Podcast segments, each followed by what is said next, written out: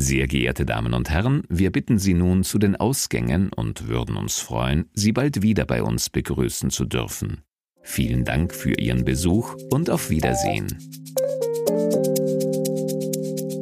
So klingt es, bevor die Tore im Weltmuseum Wien abends schließen. Es ist das Geräusch, das die Kunsthistorikerin Noemie Etienne hört, wenn sie sich ganz in den Räumen des Weltmuseums verloren und die Zeit vergessen hat.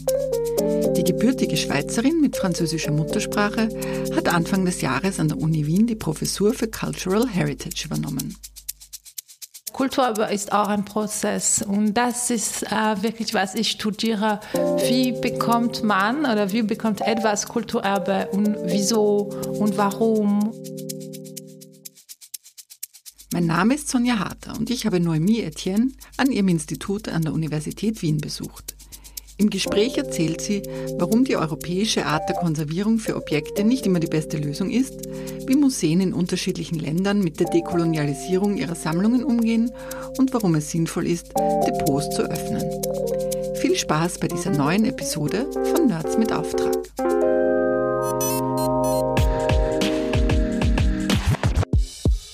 Nerds mit Auftrag, der Wissenschaftspodcast von Upper Science.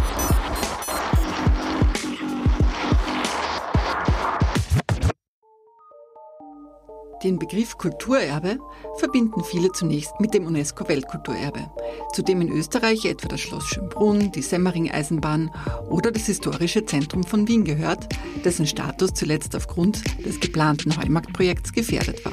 Doch Kulturerbe, also Cultural Heritage, umfasst viel mehr als das, wie Noemie Etienne erzählt.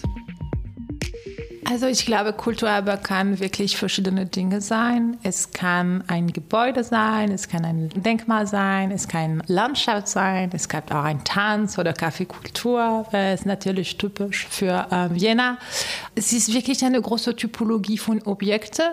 Ich glaube, was die gemeinsam wirklich haben, ist nicht das Ding per se, aber das Prozess. Weil Kultur ist auch ein Prozess. Und das ist äh, wirklich, was ich studiere. Wie bekommt man oder wie bekommt etwas Kulturerbe und wieso und warum und wie ist es vielleicht zum UNESCO als Kulturerbe promoviert oder politisch als Kulturerbe promoviert? Ja, es kann alles sein, aber es muss damit ein großes Prozess äh, gehen, das transformiert das Ding. Ein besonderer Forschungsschwerpunkt von Noemi Etienne liegt auf dem Museumsdepot, wo sich weit mehr Objekte befinden als in den Ausstellungsflächen. Für ihr neues Forschungsprojekt Global Conservation, das jüngst mit dem Consolidator Grant des Europäischen Forschungsrats ausgezeichnet wurde, geht es um die Geschichte der Konservierung. So herrsche allgemein die Vorstellung, dass es sich beim Thema der Konservierung um eine Wissenschaft aus Europa vom Anfang des 20. Jahrhunderts handelt. Dabei gäbe es aber viele Arten und Traditionen von Konservierung außerhalb Europas, die interessant und gut sind. Ich gebe Ihnen ein Beispiel. Es gibt verschiedene äh, Erwartungen im Sinn von Konservierung. Ich kenne Leute, die Indigene aus der USA sind und die erwarten verschiedene Dinge. Die erwarten ähm, also das Essen zu Objekte bringen zu können oder dass das Objekt frische Luft hat oder das Objekte handeln zu können. Und im Gegensatz sagen die Leute im Museum, nein, das ist Zerstörung, das ist sehr schlecht, das bringt Insekten, Kontamination. Und die sagen, nein, eigentlich, dieses Objekt ist mein Grandvater, er braucht Luft, ich, er braucht etwas zum Essen. Sie sind nicht, das ist nicht Konservierung, was die machen. Wir wollen das anders machen. So diese Tension zwischen das Museum, das weiß, und andere Leute, die andere Erwartungen haben, interessiert mich. Wie gehen Sie da jetzt vor in diesem Projekt? Wie lange ist es angelegt? Und wenn Sie jetzt zum Beispiel diese Menschen, die indigenen Menschen aus den USA erwähnt haben oder aus Amerika, welche Menschen wollen Sie da treffen und welche Konservierungspraktiken wollen Sie da erforschen? Also es dauert für fünf äh, Jahre. Wir sind eine, eine neue Gruppe von sechs Leuten aus verschiedenen Kontinenten. Leute kommen aus Kamerun, aus Senegal, aus Mexiko und die sind Leute, die manchmal im Museum schon arbeiten als Konservatoren, aber manchmal sind die auch Leute, die mehr als Aktivisten arbeiten. Und wir treffen und wir forschen und wir probieren zu verstehen, wer macht was und was wäre die Alternative. Das geht auch im Sinne von Umweltfreundlichkeit, also mehr Sustainable Practices zu haben, äh, mehr Transparenz zu haben und ja, ein bisschen eine Dekolonisation der, der, der Konservierung. Im Rahmen des Projekts sind Konferenzen, Workshops, eine Publikation und eine Ausstellung geplant. Ein erklärtes Ziel ist es auch, ein Wörterbuch zu erstellen, in dem sich unterschiedliche Definitionen von Begriffen wie Konservierung, Zeit oder Papier finden. Etienne schwebt ein multiperspektivisches Nachschlagewerk vor, das verschiedene Definitionen aus unterschiedlichen Kulturkreisen bietet. Schließlich gäbe es auf der ganzen Welt Konservatorinnen und Konservatoren, die neugierig sind und sich weiterbilden wollen, aber vielleicht nicht die entsprechenden Kontakte haben. Was den eurozentrischen bzw. auch westlichen Blick auf Sammlungen betrifft, sieht Etienne nur langsam eine Veränderung. Ja, aber es ist sehr unterschiedlich, wenn man in, in, New York oder wenn man in vielleicht Wien oder wenn man in Roma ist. Es, es gibt wirklich unterschiedliche Traditionen. Es ist natürlich ein bisschen stärker äh, in New Zealand, in, in der USA, weil die Kommun also die indigene Leute da eigentlich sind. So, die machen viel Druck. Und es ist klar, dass die Museen viel, viel jetzt darüber diskutieren. Ähm, aber das, was wurde normalerweise diskutiert, ist ähm, Ausstellung oder vielleicht ähm, Restitution. Aber weniger sind äh, Depot zum Beispiel. Und für mich das ist was interessant ist, weil es gibt Millionen von Objekten in Depot und die, die, man kann dich nicht alle restituieren. So was macht man. Äh, wie kann man etwas machen, wenn, wenn, etwas? Und das ist die größere, größere Mehrheit. Ich glaube, fast 99 Prozent einer Sammlung ist im Depot und wird dort bleiben. So für mich, das war die Frage, nicht diese Ausstellungsspace wieder zu diskutieren, aber wirklich, okay, was passiert? Äh, und die Dekolonisation ist, Dekolonisierung ist eine große Frage.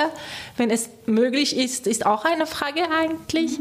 Aber ich weiß, dass viele Konservatoren, Restauratoren wirklich darüber interessiert sind. Etienne hat auch eine klare Vorstellung davon, was Depots auch ohne Restitution zur Dekolonialisierung ihrer Sammlungen beitragen können. So sei es besonders traurig, dass die meisten Objekte nie das Tageslicht erblicken. Sie fristen ihr Dasein luftdicht verpackt in Dunkelheit. Das sei zwar aus der physischen Komponente der Konservierung gut, da die Objekte nicht in Kontakt mit Insekten kommen, andererseits aber auch problematisch, was das Überleben des Objekts im übertragenen Sinn betrifft. Eigentlich sind viele Objekte dazu gemacht, mit ihnen ein Ritual durchzuführen oder zu tanzen. Das sei im Depot meist nicht möglich. So, das Depot für mich ist ein sehr politisches Ort und ein sehr wichtiges Ort. Es gibt keine Neutralität des Depots. Und was wir jetzt machen im Museum, kann, kann man auch wirklich kritisch ähm, sehen. Aber das ist natürlich schwierig, weil wir sind daran gewohnt und das, ist auch, das funktioniert auch gut. Äh, aber es gibt Initiativen hier und her, äh, wo Leute denken, okay, was ist das, die Politik des Depots und was kann man äh, ändern, um das ein bisschen mehr ähm, gerechtig zu machen irgendwie. Was gäbe es da für Möglichkeiten? Also es gibt Museen, die, die Räume haben, wo man die Objekte nehmen kann und damit zum Beispiel tanzen. Mhm. Es gibt Museen, äh, die sind einverstanden, dass Leute von einiger Community äh, gehen können. Es gibt Museen, die, die probieren, keine toxischen Produkte mehr zu, zu benutzen, weil man, man benutzt sehr toxische Produkte, die, die sehr schlecht sind für die Objekte, für die Leute, für die Umwelt. Also andere, andere Möglichkeiten von Treatment. Mhm. Äh, es gibt wirklich kleine Dinge, dass man, dass man verändern kann. Es gibt Museen, die sind einverstanden, dass man, dass man Feier macht, mhm. obwohl Feier ist sehr kompliziert, weil für traditionelle nicht du, du kannst nicht kommen und ein Feuer zu machen, Feuer zu machen. Aber natürlich, das, damit kommt auch ein Risiko von Zerstörung irgendwie. Aber die, die indigenen Leute sagen, die Zerstörung ist das Depot eigentlich. Besonders Museen in den USA sind hier schon besonders weit. So habe das National Museum of the American Indian seit den 1990ern eine große Reflexion vollzogen und ein eigenes Depot gebaut. Andere Museen, etwa das französische Musée du Quai Branly, seien weniger für diesen Prozess vorbereitet. Etienne spürt aber auch in Europa langsam ein Umdenken. Doch was braucht man, um diese Transformation im Museum anzustoßen? Was braucht man? Interesse äh, und Also man braucht schon zu verstehen, dass was man macht, ist nie neutral und dass die Ideologie des Depots ist sehr stark, obwohl man glaubt, oh, es ist weißer ein weißer, weißes Raum und, und so, das muss neutral. Aber nein, das ist sehr ideologisch gemeint und man muss das zu verstehen. Und man muss dann äh, das ändern zu wollen und zu können. Und ehrlich gesagt, ich glaube, viele Leute wollen das ändern, aber brauchen noch ein bisschen Ressourcen im Sinne von Konzepten, Ideen, konkrete Beispiele, um zu wissen, okay, was, was können wir machen. Und das leistet dann eben zum Beispiel Ihre Forschungsarbeit, so wie ich das verstehe. Ja, und ich würde auch sagen, Geld ist nicht wirklich das Problem, weil weniger Geld kann auch sehr gut sein. Im Sinn von weniger Problem, also weniger, naja klar, aber weniger chemische Produkte zu benutzen, weniger, ähm, ja, es gibt Millionen auf, auf Beispiele, wo, wo, Geld eigentlich produziert Probleme in, in, in diese Richtung, mehr als äh, Lösungen irgendwie. Mir fällt jetzt gerade ein, ein, konkreter Fall ein. Ich weiß von einem Museum, das ein Objekt jetzt nicht mehr zeigt, weil die, die Nachfahren des indigenen Volkes gesagt haben, dass sie wollen nicht, dass das gezeigt wird, weil das für ein für sie sehr wichtiges Objekt ist. Jetzt war dann, glaube ich, die Lösung, das Objekt ins Depot zu geben, es aber nicht zurückzugeben, nicht zu restituieren. Wie, wie sehen Sie da diese Mechanismen? Das ist interessant, weil die Frage der Konservierung einerseits, es ist immer gesagt, oh, wir können das nicht restituieren, weil diese armen Leute, die wissen nicht, wie, das, wie man das tut. Das ist viel gesagt. Und obwohl man viel restituiert ähm, wird, es wird immer Dinge bleiben. Das ist unglaublich, die Quantität auf Dinge, dass wir jetzt in Europa haben. So für mich die Frage ist nicht zu sagen, okay, ähm, keine Restitution, wir können das besser konservieren. Die Frage wäre, okay, warum nicht Restitution? Aber was bleibt? Man muss noch etwas ähm, damit eigentlich machen. Und was macht man und wie macht man das gut? Die Frage, was mit Objekten passiert, die nicht mehr benutzt werden können, weil sie im Museum gelandet sind, betrifft aber nicht nur indigene Völker. Laut Etienne kann das auch mit Objekten in Europa eine Frage aufwerfen. So habe sie etwa Freunde, die mit den Marionetten gearbeitet haben, die vom Urgroßvater hergestellt wurden. Ein Museum habe die Puppen dann aufkaufen wollen, da sie als Kulturerbe gesehen wurden. Die Besitzer hätten sich aber dagegen gewehrt, weil sie die Puppen dann nicht mehr hätten verwenden können, was auch eine finanzielle Einbuße bedeutet hätte. Sie verstünden nicht, was die Marionetten in einem Museum verloren hätten, wo sie nicht mehr bespielt werden. Muss noch ein bisschen zurück zu diesem Thema der, der Restitution. Mhm. Gerade Benin, da hat es ja in Frankreich auch äh, große Vorstöße gegeben mit äh, Restitution und Deutschland hat jetzt was zurückgegeben. Mhm. Und im Weltmuseum wurde zumindest eine Arbeitsgruppe oder wie haben Sie es genannt, ein Gremium eingerichtet zur Rückgabe. Wie beurteilen Sie selbst dieses aktive Bemühen momentan über die Rückgaben zu sprechen? Also es gibt eigentlich viel. Es ist sehr interessant. Österreich hat viel schon für Restitution gemacht eigentlich. Nicht so viel für koloniale Erbe, sondern für NS-Kunsträuber. Also sie waren sehr, sehr aktiv und sehr also avantgarde irgendwie. Restitution waren schon seit Jahren. Es gibt wirklich, das ist, das funktioniert sehr, sehr gut. Ähm, für koloniale Erbe, es passiert auch Dinge auch in verschiedenen Museen in Wien. Es ist nicht immer sehr publiziert geworden, aber es passiert Dinge. Und ähm, ich finde das natürlich einerseits für die Frage von Gerechtigkeit, es, es gibt keine große Diskussion, es sollte äh, restituiert werden. Aber ich bin auch äh, Wissenschaftlerin und ich sehe auch andere Dinge. Ich frage mich immer, okay, ähm, welche Interessen sind äh, zum Beispiel in Frankreich? Das war nicht Zufall, dass Macron plötzlich diese Restitution machen wollte in einem Kontinent, wo er äh, große Interesse eigentlich, die nicht kulturell sind, hat, sondern politisch, ökonomisch. Ähm, man muss auch sich fragen, warum macht man das? Mhm. Wer macht das? Und wer profitiert äh, davon? Und ich glaube manchmal, das ist nicht die indigene Leute zum Beispiel oder nicht, nicht die normale Leute. Kommt damit auch viel politisch, äh, nationalpolitisch. Und das ist die, auch ein interessanter Teil also der, der Diskussion. Sondern das ist wahrscheinlich das also Gerechtigkeit ist ein Ding, aber ich fürchte oder ich denke, es gibt auch ein anderes Interesse in beide Seiten, Europa und Afrika. Und das als Wissenschaftlerin, ich bin keine Aktivistin, ich beobachte das auch äh, ganz klar. Doch wie sieht es aus, wenn europäische Museen Objekte an afrikanische Länder zurückgeben? Noemi Etienne gibt zu bedenken, dass man hinter die Fassaden von medial groß zelebrierten Rückgaben blicken sollte. So nennt sie etwa ein Beispiel aus dem Kongo, wo ihr ein Museumsleiter erzählt hat, dass er in Belgien um die Rückgabe von 25 Objekten angesucht und eine Liste übermittelt hat. Bekommen hat das Museum im Kongo dann nur eines der Objekte. Das findet sie zynisch. Und Sie waren jetzt nicht nur in der Schweiz und in Frankreich, sondern eben auch in den USA und auch in Italien. Mhm. Und da haben Sie eben sehr unterschiedliche Praktiken kennengelernt, sowohl in der Forschung wahrscheinlich als auch in der Konservierung oder in der Restitution. Was würden Sie da so sagen, sind da die großen Unterschiede zwischen den Ländern? Ähm, was, was ich sehr gern habe und was ich sehr viel, also wirklich gelernt habe, war, wenn ich äh, in den USA gewesen bin und äh, die, die, die Stadt der Forschung ist ziemlich anders, aber also was wirklich anders ist oder was, was für mich wichtig bleibt, ist die, die Hierarchie. Und das heißt weniger Hierarchie. In der USA wirklich so. Und das ist etwas, das ich hier probieren will, äh, mit meinen Kolleginnen, aber auch mit meinen Studierenden.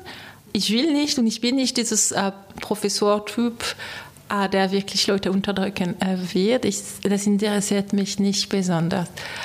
Ich habe das, ich hab das gelernt in den USA, äh, auch als Frau, wie, wie man das ein bisschen auch ähm, anders erleben kann. Und ich, ich glaube, das ist, was mir bleibt und was ich auch mit mir kommt hier in Wien, ähm, diese Hierarchie ein bisschen anders zu denken, um die Leute zu unterstützen.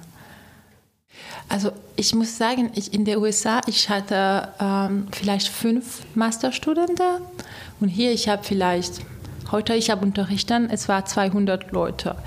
Aber einerseits natürlich, das ist auch kompliziert für mich als ähm, Professorin, weil es viel zu tun gibt. Aber andererseits, ich muss auch sagen, es freut mich, äh, eine, eine publische Universität zu sehen, weil das bedeutet, das ist nicht so gegrenzt. Wenn, was ich, also ich habe die USA sehr gern gehabt, aber die Wahrheit ist, ist dass es wirklich privilegierte Leute sind, die dort sind. Und es nervt auch ein bisschen am Ende des Tages, wenn man aus Europa kommt, zu sehen, okay, Masterstudium für Kunstgeschichte, das ist für fünf reiche, blonde Frauen von der Upper Class, die reicher als mir sind. Mhm. Und ich mag, also ich mag auch diese, ich, ich weiß, dass es viel Arbeit ist, aber ich mag diese, diese Öffentlichkeit. Deshalb ich sage, das ist auch so in Frankreich zum Beispiel. Was die Forschung betrifft, die in den USA viel öfter privat finanziert ist als in Europa, hat Etienne die Erfahrung gemacht, dass es dort viel mehr darauf ankommt, wer man ist und woher man kommt. So habe sie etwa persönlich erlebt, dass es sensible Themen gibt, bei denen sie an Grenzen gestoßen ist. So habe sie etwa ein Buch über die Darstellung indigener Menschen in Museen geschrieben, woraufhin in Frage gestellt wurde, ob sie das als Europäerin und Nicht-Indigene überhaupt dürfe. Darauf sei sie in den USA immer wieder angesprochen worden. Was ich gelernt habe, ist meine eigene Position zu erklären und überhaupt nicht als neutral nehmen. Das ist nicht, weil ich eine Wissenschaftlerin bin, dass ich neutral bin. Ich spreche von einer Position. Und das habe ich gelernt. Ähm, und das will ich auch meine äh, Studierenden äh, äh, unterrichten, dass sie können machen, was sie wollen. Das ist mir total klar. Aber man muss nur verstehen, was man macht und woher man spricht. Das habe ich gelernt. Das war eine gute Erfahrung irgendwie. In den nächsten Monaten geht es Noemi Etienne vor allem darum, gut an der Universität Wien anzukommen, ein Forschungsteam und ihren Fachbereich aufzubauen. Als Westeuropäerin freut sie sich auch schon zum Beispiel Bratislava zu besuchen, wo sie noch nie war. Trotz möglicher kultureller Unterschiede sieht sie, auch in fachlicher Richtung, Parallelen zwischen Österreich und der Schweiz. Also was ich eigentlich finde, ist diese Idee, dass wir keine koloniale Konnexion haben, keine Kolon weil wir, wir keine Empire haben. Mhm. Und das mag ich, also finde ich interessant. Ich fühle mich wohl im Sinn, dass ich verstehe, warum die Leute das glauben. Ich verstehe, was die, warum die Leute ein bisschen scheu oder was weiß ich ich, ich habe keine Urteile, ich, ich kann das verstanden, weil ich komme auch von, von, von dieser Tradition, wo man weiß nicht wirklich eigentlich oder nicht genug. Und das ist ein Problem, aber, aber das ist auch die Wahrheit. Was glauben Sie, wie kann man das lösen, dass man den Leuten dieses Bewusstsein stärker vermittelt? Ja, man kann mehr Geschichte machen, mehr Kunstgeschichte machen. Gestern haben wir eine Tour gemacht der Stadt über Denkmäler der ottomanischen Präsenz in Vienna. Und es gibt unglaublich viele Denkmäler, aber immer von der gleichen Perspektive. Diese Türken sind weggegangen, wir haben gewonnen. Und ähm, und wir können darüber diskutieren. Der ähm, Person, die der Tourguide äh, war äh, aus Türkei selbst, er hat andere Perspektive ein bisschen genommen, äh, auch kritisch, aber hat auch gesagt, wie das in Türkei und, also gesehen ist und so weiter. Und ich glaube, man kann zusammenarbeiten, man kann mehr Geschichte machen. Es gibt viele Dinge, man muss ein bisschen aktivi die aktivieren. Also mit Kalm und ohne Stress, sonst funktioniert es nicht. Wir dürfen also gespannt sein, welche Erkenntnisse Noémie Etienne über die unterschiedlichen Konservierungspraktiken auf anderen Kontinenten zusammenträgt. Eines ist sicher. Mit ihrem Wirken an der Universität Wien wird der Umgang mit dem kulturellen Erbe mit Sicherheit auch in Österreich stärker diskutiert werden. Und wer weiß, vielleicht trifft sie der eine oder andere auch im Weltmuseum Wien an, wo sie sich mit der Sammlung des Hauses vertraut macht. Danke fürs Zuhören und bis zum nächsten Mal bei Nerds mit Auftrag dem Wissenschaftspodcast von Upper Science.